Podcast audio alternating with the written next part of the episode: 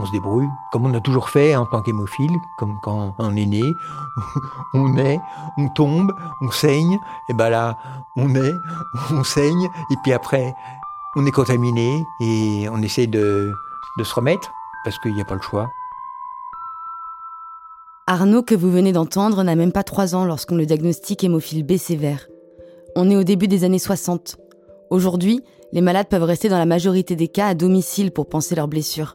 Ces fameuses hémarthroses dont on vous parlait déjà dans le premier épisode de cette série. Mais dans les années 60, il fallait aller se faire soigner à l'hôpital. Arnaud a fait le compte. Au total, il a passé presque 17 années de sa vie à l'hôpital, loin de sa famille et de ses repères. Ce sont des moments marquants dans sa vie, tout comme ses années d'internat dans des centres spécialisés et l'annonce de sa séropositivité en 1983. En France, dans ces années-là, on estime que plus d'un millier d'hémophiles ont contracté le VIH suite à l'affaire du sang contaminé. L'histoire d'Arnaud, c'est celle d'un homme battant, d'un éternel optimiste. Je suis Charline de la Fontaine et vous écoutez Singularité, un podcast de la communauté Voix des patients. Cette première saison donne la parole aux personnes vivant avec l'hémophilie et à leurs proches. Dans ce deuxième épisode, je vous propose de faire un flashback dans les années 60 pour comprendre comment est-ce qu'on vivait avec l'hémophilie à l'époque.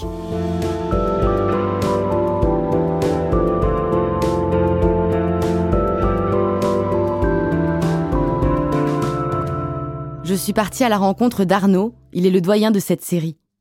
Il vit en Île-de-France, auprès des deux femmes de sa vie, sa compagne ainsi que sa mère. Là-bas, ils se sont construits un petit havre de paix, comme un pied de nez à la maladie. Alors, je m'appelle Arnaud, je suis hémophile B, j'ai 60, non, 58 ans, pardon. je me vieillis déjà. Pour moi, l'âge n'a pas trop d'importance en fin de compte. Ce qui compte, c'est d'y arriver. Donc oui, je suis hémophile sévère puisque j'ai moins cent de facteur 9. Le facteur 9, c'est ce qui détermine l'hémophilie B et le facteur 8, la fameuse hémophilie A. En fin de compte, euh, quand je suis né, déjà, on n'a pas su que j'étais hémophile, puisqu'il n'y avait pas d'hémophilie dans ma famille.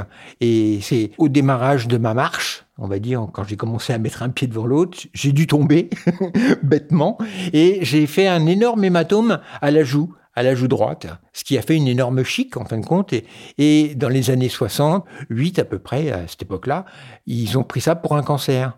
Donc ils ont voulu ouvrir, et en ouvrant et sans protection anti-hémophilique à l'époque, parce que pour eux, il n'était pas question que je sois hémophile, ils ont failli, ils m'ont vidé de mon sang tout bonnement, hein, puisque euh, le sang coulait, coulait, coulait, et c'est un médecin traitant à la clinique en question qui connaissait par hasard cette maladie, a dit tout de suite, faut enlever votre enfant de cet hôpital parce qu'il est entre la vie et la mort, et s'il n'a pas ses perfusions, dans 48 heures, il sera plus de ce monde. Et finalement, les médecins ont quand même détecté une anomalie sanguine du côté de maman. Le fait que maman m'ait transmis la maladie fait qu'elle a toujours culpabilisé parce que c'est toujours dit c'est de ma faute, c'est de ma faute. Il y a que moi qui ai pu faire une bêtise pareille, mais en fin de compte, ça reste pas une bêtise. C'est la médecine qui fait que elle a évolué. On a trouvé la maladie. Avant, on ne trouvait pas et l'enfant il mourait au bout de très peu d'années. Hein. J'ai beaucoup de chance d'être encore en vie, puisqu'à notre époque, euh, l'hémophilie faisait que pour une grosse hémorragie comme j'avais eu, si j'avais pas connu ce médecin traitant au bon moment, je serais plus là pour vous en parler. Les années 60 sont des années où on connaît déjà l'hémophilie, puisqu'on est déjà, à mon avis, au moins 3 4 000 hémophiles en France, mais ça reste quand même une maladie orpheline à l'époque. Et la vie d'un enfant hémophile dans ces années-là, vous diriez que c'est comment? La vie d'un enfant hémophile dans les années 60, c'est un peu chaotique parce que c'est au coup par coup. Et, et souvent, l'enfant, euh, le mien que j'étais, cache beaucoup la douleur parce que il sait très bien, je savais très bien que automatiquement, j'allais euh, me retrouver au moins à l'hôpital, si ce n'était pour une semaine, au moins un mois. Donc j'attendais, j'attendais tout le temps le maximum de temps et au lieu de le dire rapidement, je me retrouvais forcément euh, avec un mois d'hôpital parce que le genou était gros comme un melon au lieu d'être euh, comme une cerise. Automatiquement, la maladie est beaucoup plus dure à soigner, l'hémorragie est beaucoup plus dure à, à endiguer justement. Alors l'enfance est à l'hôpital il est vrai que quand un, hématome survenait le 18 décembre, pour moi, c'est sûr que Noël, c'était mort. Parce que je me disais, ça y est, 18 décembre, j'arrive à l'hosto, je ressors et on sera au moins à l'épiphanie. Donc forcément, ça, ça a été des gros traumatismes parce que j'avais carrément le Père Noël qui venait dans la chambre d'hôpital, j'avais euh, les cadeaux qui arrivaient par correspondance, puis j'avais, je pleurais comme un malade parce que je savais que je reviendrais pas tout de suite. Donc c'était des grands pleurs et les parents, pareil, qui qui se remettaient pas. C'était un, un gros traumatisme pour eux, pour nous, pour la famille pour ma sœur qui a vécu aussi tout ça et qui se sentait bien seule. Ma sœur, elle est trois ans âgée plus que moi et c'est vrai que ça a été forcément aussi pour elle un problème. Malgré tout, euh, on sort tous de ce genre d'épreuve parce que quand il n'y a pas a pas un décès de l'un ou de l'autre, bon, euh, tant qu'il y a de la vie, il y a de l'espoir et puis c'est bon. L'enfance n'est pas scolarisée pratiquement puisque trop d'absence trop de peur de la part des professeurs, des directeurs d'école, trop de peur par rapport aux chutes qui pourrait y avoir ou aux bagarres entre aux chahutements tout simplement je dirais même hein, c'est même pas une bagarre. Les enfants chahutent euh, parce qu'ils sont enfants. Donc automatiquement on est refusé dans beaucoup d'établissements scolaires. Donc c'est beaucoup de beaucoup de maisons à la maison et puis, de temps en temps, j'arrivais quand même à suivre un peu l'école dans des établissements qui voulaient bien me tolérer, mais ils voyaient bien que trop d'absence faisait que je n'arrivais pas à suivre, quoi. Donc c'est aussi pour ça que ces centres hémophiles, à l'époque, le centre Air et Soleil était de bon ton parce que on avait l'école sur place, on avait l'infirmerie au premier étage, donc on pouvait suivre les cours en étant à l'infirmerie tout en étant à l'école si on avait besoin. Donc on était pris à l'année. Dans mon pensionnat, j'ai dû y passer trois ans, on va dire. Ça a été vraiment épisodique. Dans les années 70, dans les années 75 et début 80. Et comment est l'ambiance là-bas? Ambiance houleuse, ambiance euh, jalouse, ambiance euh, pourquoi tes parents y viennent, pourquoi tu rentres chez toi, parce que il y avait des enfants qui, comme je vous disais, restaient de l'âge de 4 ans jusqu'à 18 ans dans ce centre sans jamais revoir leurs parents ou très peu, parce qu'ils habitaient très loin, donc les visites se faisaient qu'une fois par semaine, on partait que le dimanche matin, il fallait être revenu le dimanche à 16 heures, donc forcément, peu d'hémophiles à cette époque-là avaient la possibilité d'avoir leurs parents tout près. Moi, ils habitaient à l'époque à 35 km, donc venaient me chercher, on passait la journée ensemble et donc euh, beaucoup de jalousie par rapport à cette vie de famille qui comprenait pas que j'avais droit. Alors euh, je devenais un peu le bouc émissaire. Et ça se bagarrait? Oui, ça se bagarrait, oui. Ça se bagarrait, ça se volait, comme dans une pension en fin de compte. Mais c'est vrai que moi, j'étais quand même plus réservé au niveau des bagarres. J'allais plus à la débrouille et à la discussion qu'au conflit parce que je voyais bien que de toute façon, c'était inévitable. Si je voulais partir en bagarre, euh, je partais aussi à l'infirmerie. Quand le centre a fermé, euh, j'ai presque eu envie de dire que ça m'a fait du bien, de savoir qu'il n'y en aurait pas d'autres qui retourneraient. Aujourd'hui, je dirais que c'est traumatisant et, pas très valorisant parce que on était quand même vraiment tous dans la même maladie en tant qu'hémophile. À l'époque, c'était que des garçons. Donc on était plus dans un, un, cocon et quand on se retrouvait à l'extérieur, on avait l'impression d'être un peu des évadés d'Alcatraz.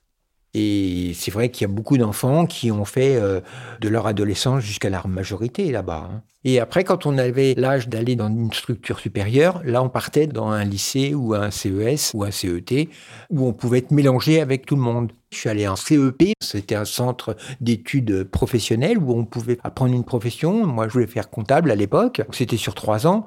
Puis ça a été la bérésina parce que j'ai joué beaucoup de ma maladie. Dès qu'il y avait des interrogations écrites, j'ai mal au bras, je peux pas écrire. à partir de là, les notes ont chuté et tout s'est aggravé. Donc je jouais du fait qu'il fallait que je rentre à la maison pour me soigner. Mais la directrice, pas dupe, elle a appelé à la maison un jour, elle a vu que j'étais pas là et je me suis fait virer. Retour casse-départ et les études se sont arrêtées là, après dire, parce que on voyait que ça n'avait plus lieu d'être. J'avais déjà presque 16 ans et à partir de 16 ans, vous n'êtes plus obligé d'aller à l'école tout le monde vous ferme les portes.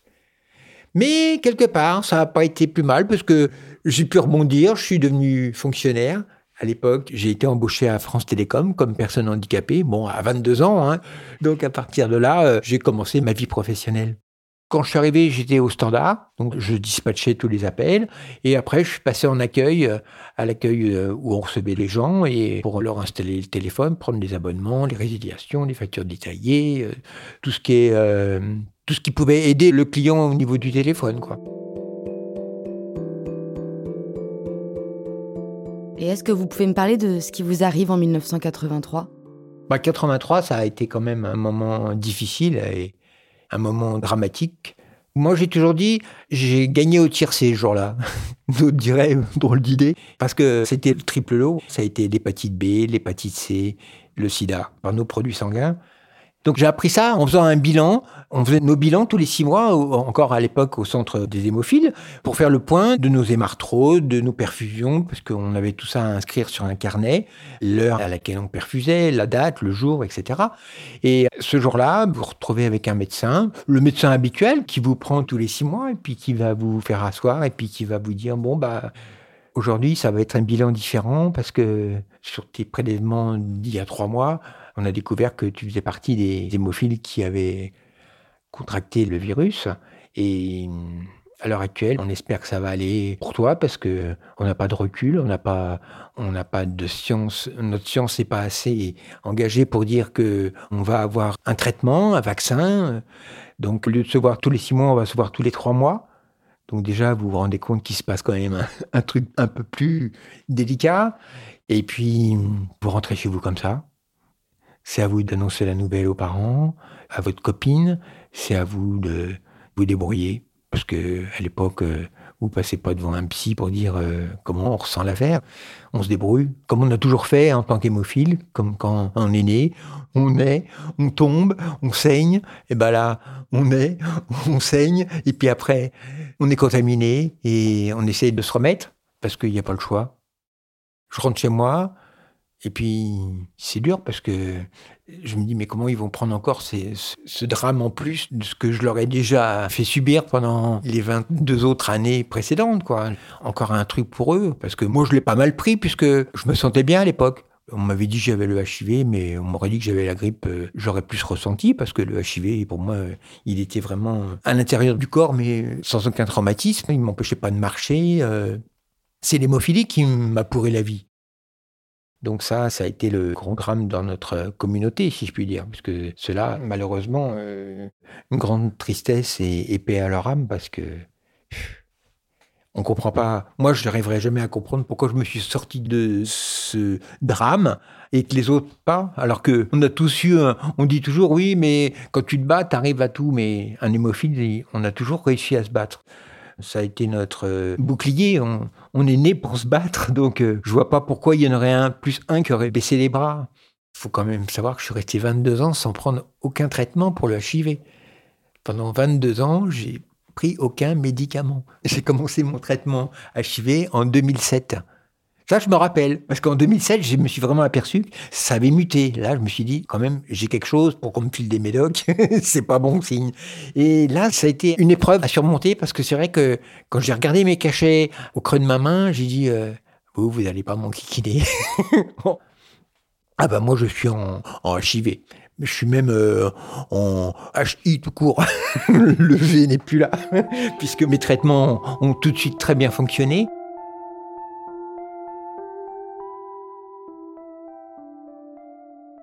Moi, je suis en retraite maintenant, puisque j'ai réussi à pouvoir euh, arrêter mon travail chez France Télécom grâce à ma pathologie, hein, entre le sida et mon hémophilie. Je me suis mis en arrêt longue durée, puis en arrêt maladie, et en retraite, invalidité.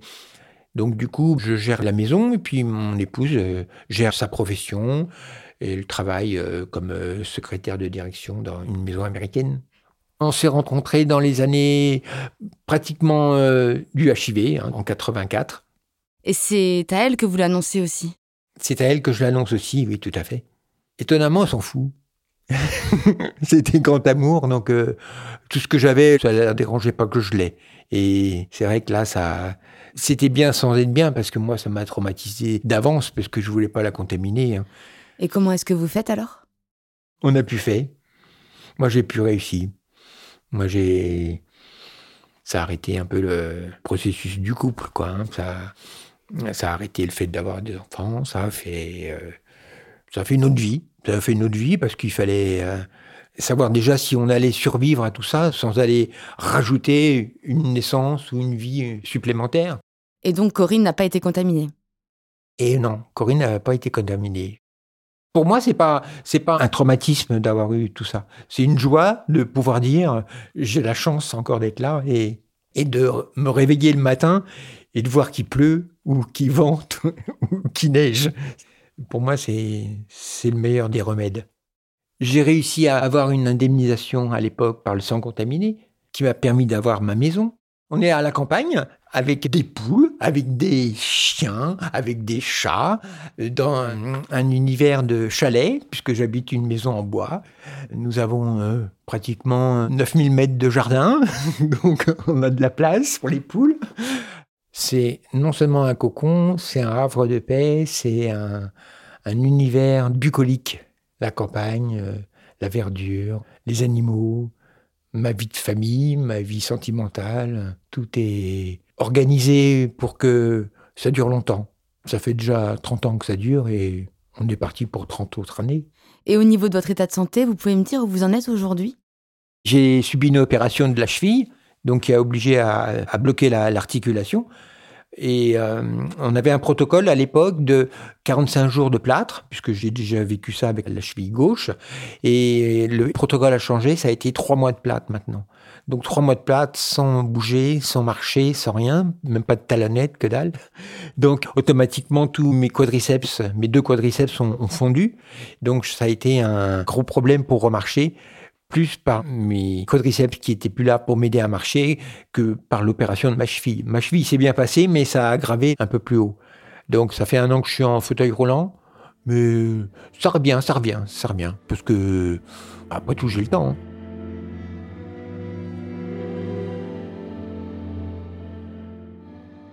Et du coup, comment est-ce que vous faites pour rester actif? J'ai le sport, j'ai les cours, j'ai le ménage, j'ai ma vie active. Donc du matin, euh, je me lève à 4 heures, je fais à manger le matin avant de partir au sport, comme si j'allais en fin de compte au travail. Pour moi, le sport est devenu un travail. Je vais à un centre sportif, j'arrive à 8 heures, natation 1 heure, un petit café après la natation, après une heure de fitness, une demi-heure de kiné et re une heure de natation, pour être sûr. Donc ça fait à peu près trois heures de sport, du lundi au dimanche, pour être sûr. Et, tout, va, tout va bien dans ces moments-là. Parce que là, comme je vous dis, ça fait deux ans que j'ai plus rien fait puisque un an où j'avais ma cheville qui vraiment m'empêchait de mettre le pied par terre, une autre année où, comme je vous disais, j'étais en fauteuil roulant. Donc là, euh, tout s'est arrêté pendant deux ans. Mais c'est souvent notre cas. On va dire que tous les dix ans, on a deux ans qui s'en vont euh, en fumée. Je pense que fin de l'année, ça devrait être bon. Fin de l'année, même déjà là, je vais reprendre la natation euh, d'ici le début de la semaine prochaine, puisque j'irai essayer avec un pote euh, les 3000 mètres, je les fais plus. Hein. J'ai un peu de mal. Donc on va reprendre ça tranquillou, mais bien sérieux. Et euh, je pense que déjà une heure de natation par jour, ça va déjà remettre les pendules à l'heure et on verra après pour reprendre la salle en, fitness euh, réellement euh, et, sûrement.